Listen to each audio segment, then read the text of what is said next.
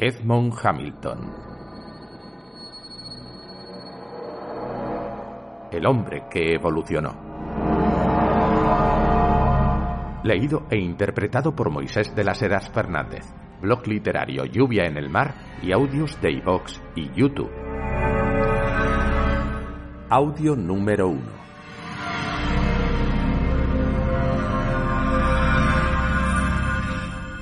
Aquella noche, que en vano intento borrar de mi memoria. Estábamos los tres en casa de Pollard. Éramos el doctor John Pollard, Hugh Newton y yo, Arthur Wright. Aquella noche Pollard halló un destino cuyo horror nadie podía imaginar. Desde aquella noche, Newton vive en una situación estatal dedicada al cuidado de los enfermos mentales y yo, y soy el único que puede relatar lo que ocurrió. Newton y yo fuimos a la aislada casa de campo de Polar por invitación de este. Los tres habíamos sido amigos y compañeros de habitación de la Universidad Técnica de Nueva York. Tal vez nuestra amistad fuese algo extraña, ya que Polar tenía algunos años más que Newton y yo, y su temperamento era distinto, más sereno, por naturaleza. Había seguido una carrera superior en biología, en lugar de los estudios medios de ingeniería a los que habíamos asistido Newton y yo.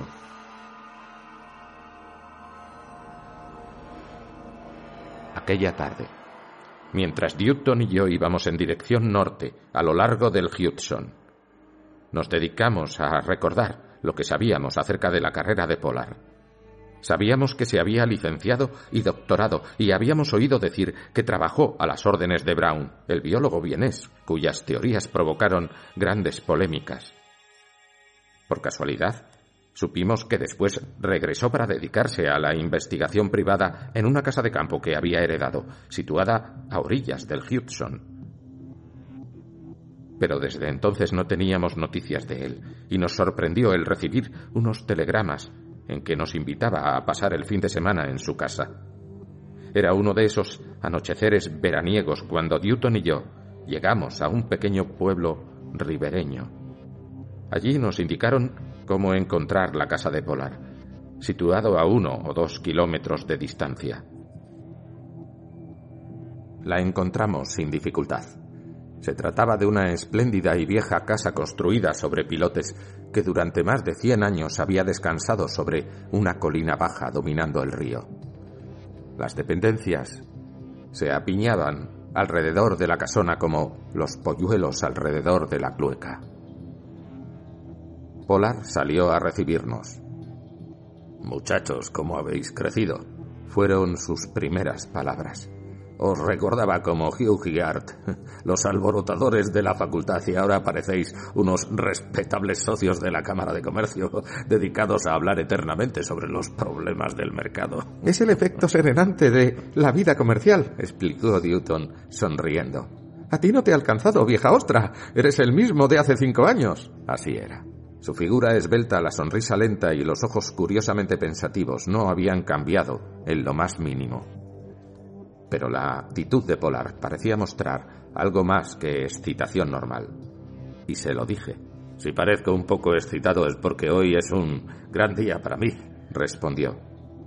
Bien, tienes suerte al lograr que dos hombres importantes como Newton y yo se hayan molestado en venir hasta esta ermita.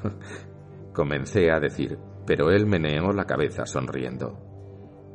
No me refiero a eso, Art, aunque me alegra mucho que hayáis venido. En cuanto a mi ermita, como la llamas, no la critiques. Aquí he podido hacer trabajos que jamás habría logrado realizar entre las múltiples ocupaciones de un laboratorio de la ciudad. Tenía los ojos encendidos, si supierais. Pero no nos apresuremos. Pronto lo sabréis. Entremos. ¿Tenéis hambre? Hambre, no mucha, le aseguré. Podría devorar medio buey o una menudencia por el estilo, pero en realidad hoy no tengo ganas de comer nada más. Lo mismo digo, respondió Newton. Últimamente hago régimen. Dame algunas docenas de bocadillos y un cubo de café, y lo consideraré una comida completa. Bien, ya veremos qué podemos hacer para tentar vuestros delicados apetitos, dijo Polar mientras entrábamos.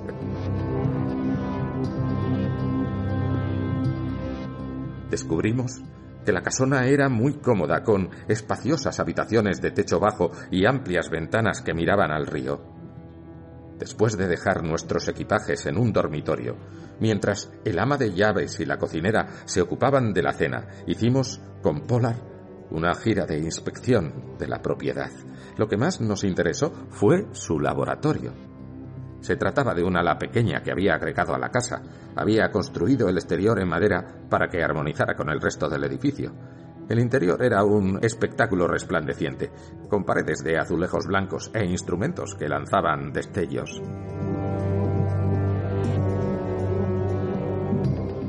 Una inmensa estructura cúbica de metal transparente, coronada por un enorme cilindro de metal semejante a un gigantesco tubo de vacío, ocupaba el centro de la habitación. Luego pasamos a un cuarto contiguo, de suelo enlosado, donde estaban las dinamos y motores de su central privada de energía. Había anochecido. Cuando terminamos de cenar, pues la cena se prolongó con la evocación de nuestros recuerdos. El ama de llaves y la cocinera se habían ido, y Polar explicó que las criadas no dormían en la casa. Nos sentamos a fumar en el salón y Newton observó con admiración el cómodo ambiente que nos rodeaba. No parece tan mala tu ermita, Polar, comentó. No me molestaría llevar esta vida fácil durante un tiempo. ¿Vida fácil? repitió Polar. Eso es lo que tú te crees, Hugh. En realidad nunca en mi vida he trabajado tanto como aquí durante los dos últimos años. ¿Y en qué demonios has trabajado? inquirí. ¿En alguno tan subversivo que tuviste que ocultarlo aquí?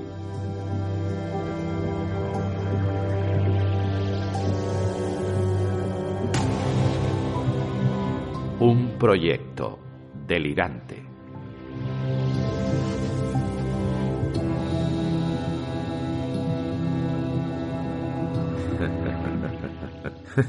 Polar rió entre dientes. Eso creen en el pueblo. Saben que soy biólogo y que tengo un laboratorio. Por ello, sacan de antemano la conclusión de que me dedico a vivisecciones de naturaleza particularmente espantosa. Por eso las criadas no duermen aquí. De hecho, agregó, si los del pueblo supieran realmente en qué estoy trabajando, se aterrorizarían diez veces más.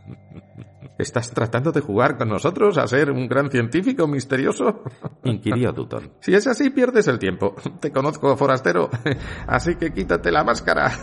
Exacto, le dije. Si intentas excitar nuestra curiosidad, descubrirás que aún somos capaces de encenderte el pelo tan diestramente como hace cinco años. Pero casi siempre terminabais con los ojos morados, puntualizó. Pero no tengo intención de excitar vuestra curiosidad. De hecho, os pedí que vinierais para mostraros lo que he logrado y para que me ayudéis a terminarlo. ¿Ayudarte? preguntó Newton. ¿A qué podemos ayudarte? ¿A, disecar gusanos? Ya veo qué fin de semana nos espera. Se trata de algo más que disecar gusanos, dijo Polar. Se reclinó y fumó un rato en silencio, antes de hablar de nuevo. ¿Sabéis algo acerca de la evolución? preguntó. Sé que es una palabra nefanda en algunos estados, repuse. Y que cuando la digas debes sonreír, maldita sea. Él sonrió. Sin embargo, no ignoraréis que toda la vida de esta Tierra comenzó como simple protoplasma unicelular que mediante sucesivas mutaciones o cambios evolutivos alcanzó sus formas presentes y sigue desarrollándose lentamente. Lo sabemos, aunque no seamos biólogos, y ello no te autoriza a pensar que ignoramos totalmente de qué trata la biología, puntualizó Newton. Cállate, Newton, le aconsejé. Eh, Polar, ¿qué tiene que ver la evolución con la investigación que has realizado aquí? Es mi investigación, respondió Polar. Se inclinó hacia adelante. Trataré de explicároslo desde el principio. Conocéis, o decís conocer, los pasos principales del desarrollo evolutivo. En esta Tierra la vida comenzó como simple protoplasma, una masa gelatinosa, a partir de la cual se desarrollaron pequeños organismos unicelulares. A partir de esto se desarrollaron, a su vez, las criaturas marinas, los saurios terrestres, los mamíferos, a través de mutaciones sucesivas. Hasta ahora, ese proceso evolutivo infinitamente lento ha alcanzado su punto más alto en, con el mamífero hombre. Y continúa, con la misma lentitud. Este es un hecho biológico comprobado, pero hasta ahora han quedado sin responder dos grandes preguntas relativas a ese proceso evolutivo. Primera, ¿cuál es la causa del cambio evolutivo? La causa de las mutaciones lentas y constantes hacia formas superiores. La segunda, ¿cuál será el cambio futuro en la evolución del hombre? ¿Hacia qué formas evolucionará el hombre futuro y dónde se detendrá su evolución? Por ahora la biología no ha sido capaz de responder a estas dos preguntas. Polar guardó silencio un momento y luego agregó con serenidad. Encontré la respuesta a una de estas preguntas. Y esta noche encontraré la de otra. Le miramos fijamente. ¿Quieres tomarnos el pelo? Pregunté por último. Hablo absolutamente en serio, Arthur. He resuelto realmente el primero de estos problemas. He descubierto la causa de la evolución. ¿De qué se trata? estalló Dutton. De lo que hace algunos años piensan ciertos biólogos repuso Polar. Los rayos cósmicos. Los rayos cósmicos, repetí. Las vibraciones del espacio que descubrió Millikan, sí. Los rayos cósmicos, la longitud de onda más corta y la energía vibratoria más penetrante. Se ha sabido que bombardean incesantemente nuestro planeta desde el espacio exterior despedidos por estos inmensos generadores que son las estrellas y también se ha sabido que deben ejercer una gran influencia de un modo u otro sobre la vida en la Tierra. He demostrado que existe esa influencia y que es lo que llamamos evolución pues son los rayos cósmicos que chocan contra todo organismo viviente de la Tierra los que producen profundos cambios en su estructura, llamados mutaciones. Ciertamente, los cambios son lentos, pero Tal es la causa de que la vida se haya elevado desde el primer protoplasma hasta el hombre a través de las edades y aún siga elevándose. Santo Dios, Polar, no estás hablando en serio, protestó Newton. Tan en serio que esta noche arriesgaré mi vida por mi descubrimiento, respondió Polar con gran seguridad. Quedamos sorprendidos. ¿Qué quieres decir? Digo que he descubierto en los rayos cósmicos la causa de la evolución, la respuesta a la primera pregunta, y que esta noche, mediante ellos, responderé a la segunda pregunta y averiguaré cuál será el futuro desarrollo evolutivo del hombre.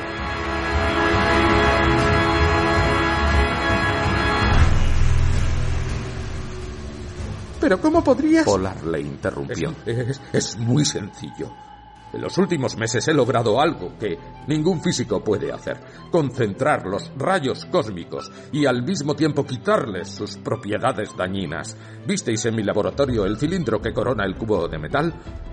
Ese cilindro recoge literalmente desde una distancia inmensa los rayos cósmicos que golpean esta parte de la Tierra y los concentra dentro del cubo. Ahora bien, supongamos que esos rayos cósmicos concentrados, millones de veces más poderosos que los rayos cósmicos normalmente incidentes sobre la superficie terrestre, caen sobre un hombre que se halle dentro del cubo.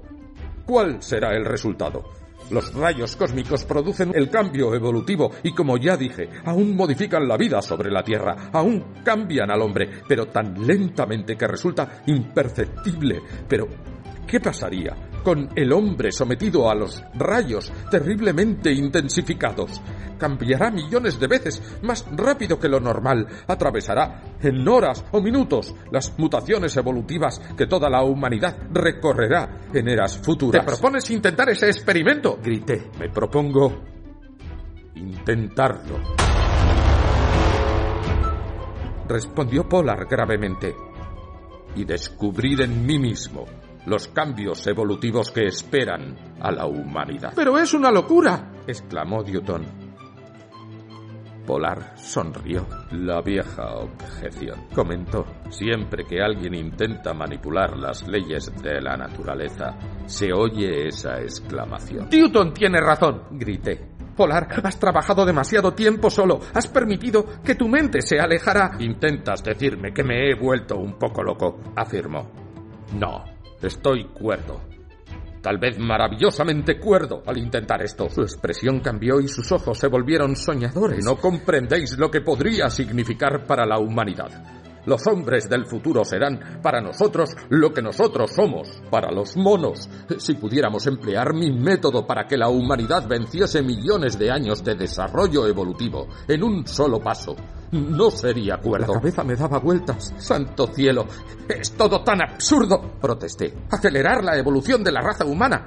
En cierto modo parece algo prohibido. Será glorioso si puede lograrse, respondió. Y sé que es posible, pero alguien debe adelantarse, debe recorrer los estadios del desarrollo futuro del hombre para descubrir cuál es el nivel más deseable al que será transferida toda la humanidad. Sé que ese nivel existe. Pero nos has invitado para que participemos en eso. Exactamente. Me propongo entrar en el cubo y dejar que los rayos concentrados me conduzcan por el camino de la evolución. Pero necesito a alguien que accione el mecanismo de encendido y apagado de los rayos en los momentos oportunos. Es absolutamente increíble, exclamó Newton. Polar, si esto es una broma, ya basta. Toda respuesta. Polar se puso en pie. Ahora iremos al laboratorio, agregó sencillamente. Estoy deseoso de comenzar.